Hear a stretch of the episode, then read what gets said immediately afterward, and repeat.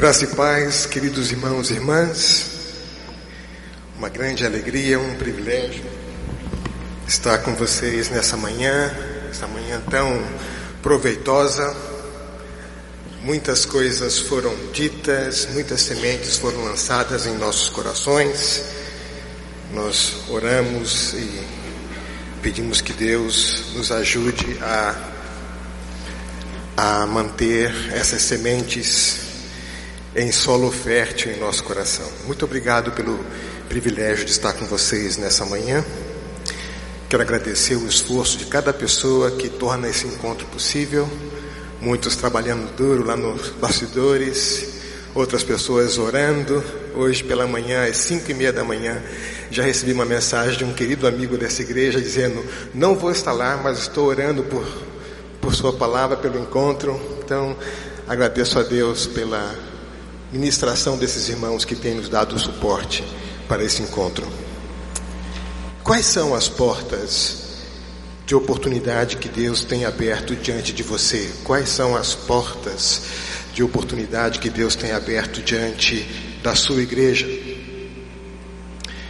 Joel, com 17 anos, meu colega de futebol lá no Rio de Janeiro, veio até mim e disse: Zé, eu soube que você começou um trabalho na sua escola de evangelização. Conta para mim que, como, é, como é que começa um grupo de estudo bíblico na escola. Eu disse para ele: Joel, ore. Tá bom, eu vou orar, mas me dá a técnica de como começar. Eu falei: Joel, ore.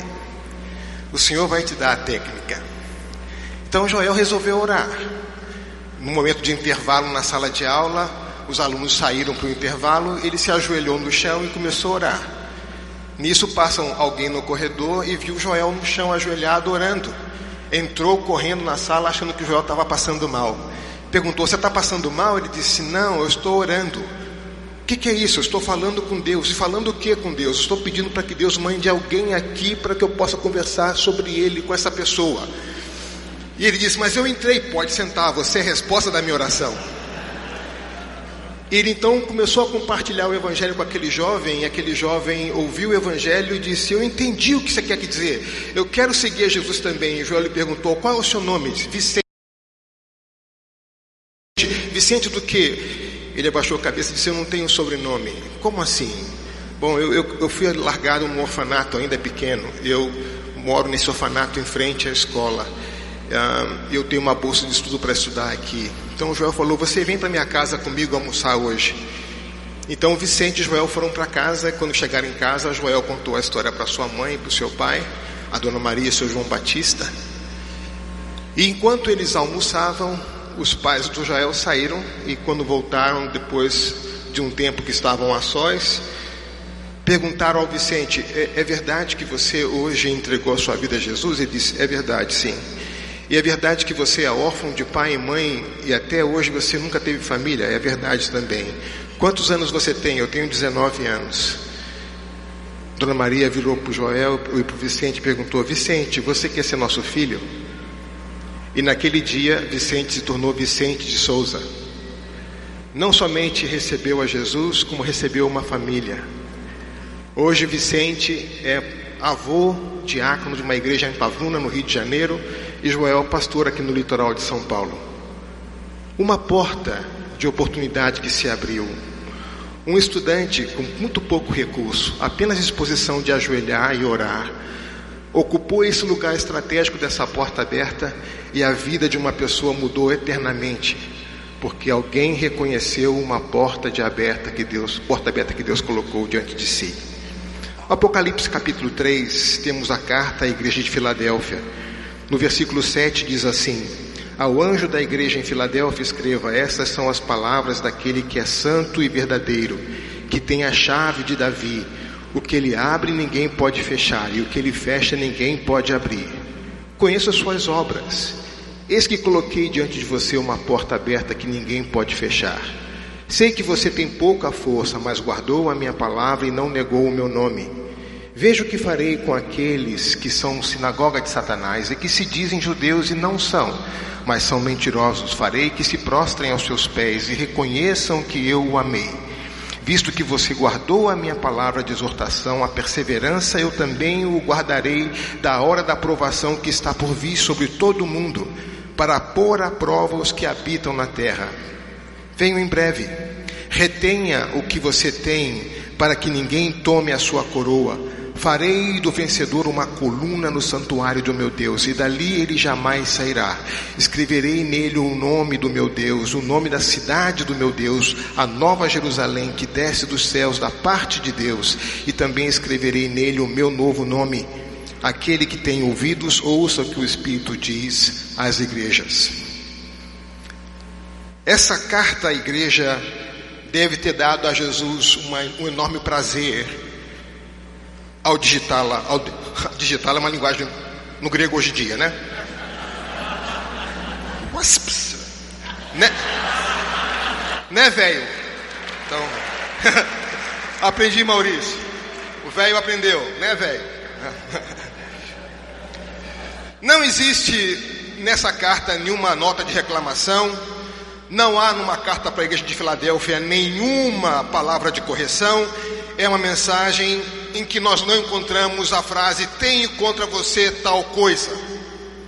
Essa igreja de Filadélfia está situada numa cidade, numa região estratégica, onde era chamada a Porta do Oriente, também chamada Pequena Atenas, pela quantidade de templos que havia ali. Era uma cidade cheia de terremotos. Jesus chega então, por meio dessa carta, a essa igreja e elogia essa igreja. Versículo 8 diz que elogia essa igreja, uma igreja que, enfim, conheço as suas obras. Eu sei que você tem pouca força, mas eu sei que você não negou o meu nome. Diante dessa igreja, ele vai mencionar uma série de imagens, imagens específicas que ajudam aquele que lê a identificar muito bem para esse grupo de imagens que ele vai usar na igreja de Filadélfia, nos ajuda a entender a relação que ele tem com essa igreja o desafio que ele tem com essa igreja. Versículo 12 ele diz: Vocês nunca mais vão sair daí. Isso é interessante essa imagem porque Filadélfia ficava numa região vulcânica. A boa notícia é a terra é boa para plantar. A má notícia é o povo sempre tinha que sair, porque sempre quando havia um terremoto, havia um vulcão estourando, o povo tinha que sair direto de lá. E ele diz: Farei com que vocês não saiam mais daí. Essa é a boa notícia. Mas a cada tremor, a população da cidade deixava a cidade até ter condições de voltar. Essa é uma igreja que vive numa uma situação debaixo de ameaça o tempo todo. E ele diz: Eu sou a tua segurança, eu sou a rocha, não? eu sou a tua, o teu fundamento firme. Farei com que vocês permaneçam aí. Depois ele usa uma outra imagem. Vou escrever o meu nome, o nome do meu Deus, o nome da nova cidade, o nome de Jerusalém. Essa era uma cidade acostumada a mudar de nomes. Cada vez que acontecia um terremoto, a cidade era reconstruída, um novo nome ela recebia, em homenagem àquele que reconstruiu. Então ela recebeu o nome de Névo Cesareia, depois recebeu o nome de Flávia e por fim Filadélfia. A cada vez que essa cidade era reconstruída, um novo nome lhe era dado. E o Senhor disse: vou dar para você um novo nome o nome da cidade, o nome de Jerusalém, o meu nome. Ele usa uma outra imagem. Ele diz: Farei com que sejam colunas no templo de meu Deus. Em Filadélfia, como havia vários templos, vários templos com suas colunas, era, era com, com, comum naquela época que um, um cidadão de renome, de prestígio na cidade, tinha o seu nome anotado nessas colunas. E o Senhor diz: Eu farei com que vocês tenham os seus nomes nas minhas colunas, no templo do meu Deus. Ele diz: Aqueles que forem vencedores, aqueles que se mantiverem fiéis, serão como colunas, terão o nome do meu Deus, terão o nome da cidade do meu Deus, terão um novo nome. Portas abertas. Olha como Jesus fala sobre si mesmo: Ele diz: Eu sou o santo e verdadeiro, aquele que tem a chave do rei Davi. Essa expressão santo e verdadeira é uma expressão utilizada o Senhor Deus. Isaías 6, 3 nos mostra santo, santo, santo.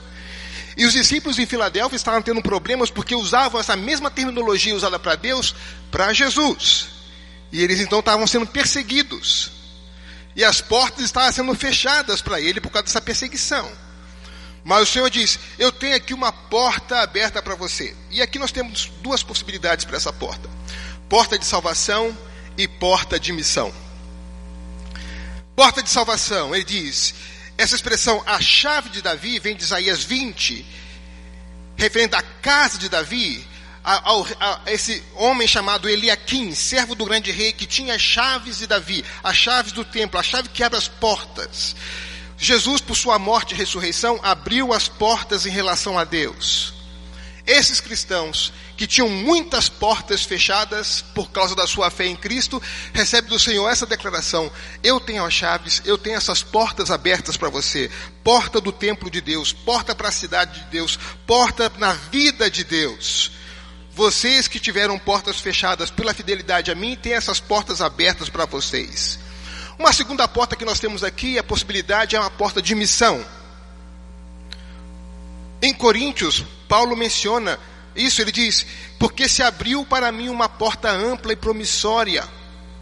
1 Coríntios 16, 9. Depois entrou, de 2 Coríntios 2, 12, ele diz: Vi que o Senhor me havia aberto uma porta. Em Colossenses diz: Orem para que Deus abra uma porta, para que a nossa mensagem chegue até lá. Jesus coloca portas abertas. Isso não quer dizer ausência de obstáculos. Ele mesmo menciona da perseguição que virá, que o Senhor vai manter essa igreja. Cristo chama a igreja para a missão, e geralmente a missão para a qual nós somos chamados está muito além das nossas forças. Aliás, uma das coisas que a gente precisa aprender quando a gente começa a fazer missão é que se nós somos fiéis a Deus em pouco problema, Deus nos coloca sobre muito problema. E isso é bênção. O problema que você tem hoje é maior do que você teve ontem, mas é menor do que você vai ter amanhã. Igreja boa cresce em problema. Mas a graça de Deus foi suficiente ontem, é suficiente hoje e será suficiente amanhã. Então não se preocupe, mais problemas virão. Mais ou menos como uma equipe médica de uma cidade. Uma equipe médica da cidade ganha renome por causa das situações que ela consegue fazer intervenção. Quanto pior a situação, maior a reputação da, da equipe médica. Então a igreja boa cresce em problema. A partir de hoje não reclama mais. Cai matando. Ups, não é? Muito bem. É isso aí, velho.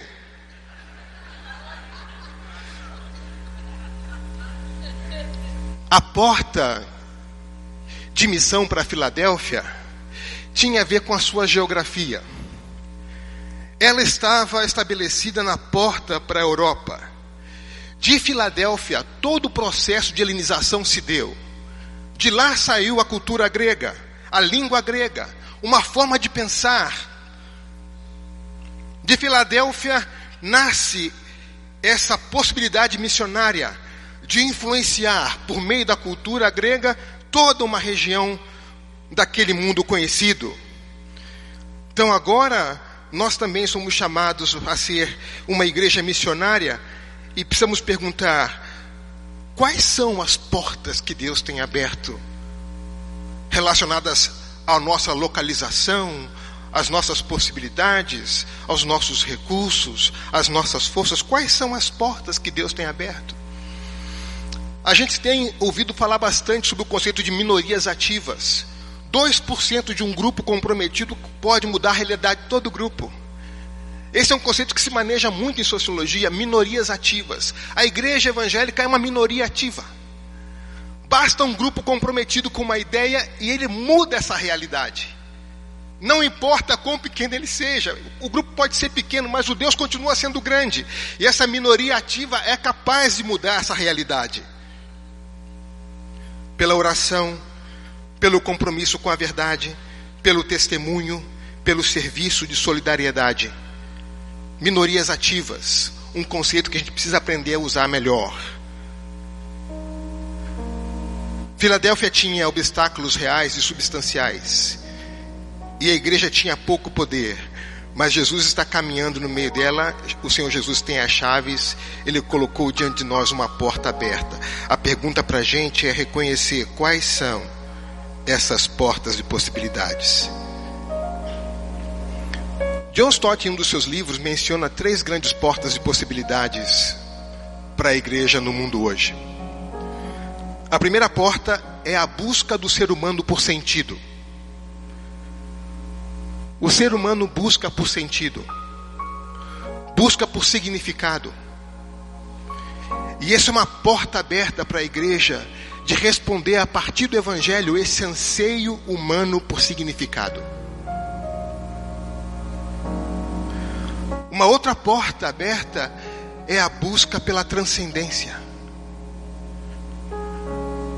Uma evidência dessa porta são as buscas e o uso universal das drogas, onde a realidade não dá conta da existência e as pessoas querem buscar fora dessa realidade algo mais. Ernesto Sábato, um autor argentino não cristão, escreveu no seu livro aos jovens antes do fim, dizendo: somente os estúpidos creem, podem crer que as drogas é um problema de ordem policial. Ele diz: as drogas são problemas de ordem espiritual. Isso é um cético falando sobre uma realidade da busca pela transcendência. Há uma outra busca, uma outra porta, que é a busca por comunidade. Se a busca por sentido é um desafio para a vida de adoração da igreja, a busca por significado é um desafio para a pregação da igreja, para o ensino da igreja. E a busca por comunidade é um anseio pela comunhão, um desafio para a comunhão da igreja. A pergunta é: quando as pessoas passam por essa porta, elas percebem que há algo diferente aqui? que esse anseio por comunhão e por comunidade, por pertencer, ela pode encontrar no Cristo que é adorado, que é proclamado e ensinado aqui? Quais são as portas de oportunidade que Deus tem colocado diante de nós? Concluo com uma breve experiência que tive no meu tempo de universidade. Universidade tem um lugar que nos faz muito espiritual, pelo menos no Rio de Janeiro. Chama-se bandejão. Quando você vai ao bandejão na universidade, vê aquela comida, você diz assim: Senhor, tem misericórdia. É isso que eu tenho que comer? Aí você lembra de tudo, dai graças. Aí você vê aquele fígado verde acebolado, você diz: Senhor, lá vou eu. Então eu me sentei no bandejão para comer, olhei a comida, fechei os meus olhos, agradeci a Deus. Quando abri os olhos, tinha uma jovem na minha frente. Ela perguntou assim: Tudo bem com você? Eu disse: Ainda, ainda sim. Eu vi que você estava com os olhos fechados, estava passando mal. Eu falei: Não, na verdade eu estava orando. E ela: O que é isso? Eu estava agradecendo a Deus, falando com Deus sobre essa comida. Ela disse: Você fala com Deus? Eu falei: Eu falo. Ela falou: Nossa, eu sabia que a comida era ruim, mas não sabia que era tão ruim assim. Falei, pois é, mas o mais interessante é que Deus fala comigo de volta. É mesmo, me conte essa história. Enquanto nós nos deliciamos com o nosso fígado verde acebolado, contei para elas de Jesus. Terminou o almoço, ela foi para sua aula, eu fui para minha aula meses depois, bate na porta da minha república. Eu vejo que é ela com um jovem ao seu lado. Ela diz: Sabe, naquele dia eu voltei para casa e eu fiquei pensando no que você me falou sobre Jesus. Eu ajoelhei a minha cama e entreguei minha vida para Jesus. A minha vida mudou completamente. Esse rapaz é o meu noivo. Ele fica perguntando o que aconteceu comigo e eu não sei explicar para ele. Eu trouxe você aqui para você explicar para ele o que aconteceu comigo. Você pode explicar para ele? Eu falei, vamos para o bandejão. Vamos para lá, porque lá eu fico muito espiritual. Dependendo da comida, até a língua estranha eu posso falar. Vamos para o bandejão.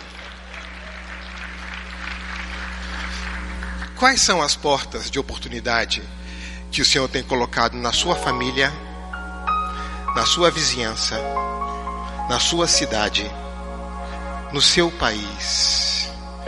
Quais são as portas de oportunidade que o Senhor tem colocado para essa igreja? As portas que Ele abre, ninguém fecha. Deus nos abençoe.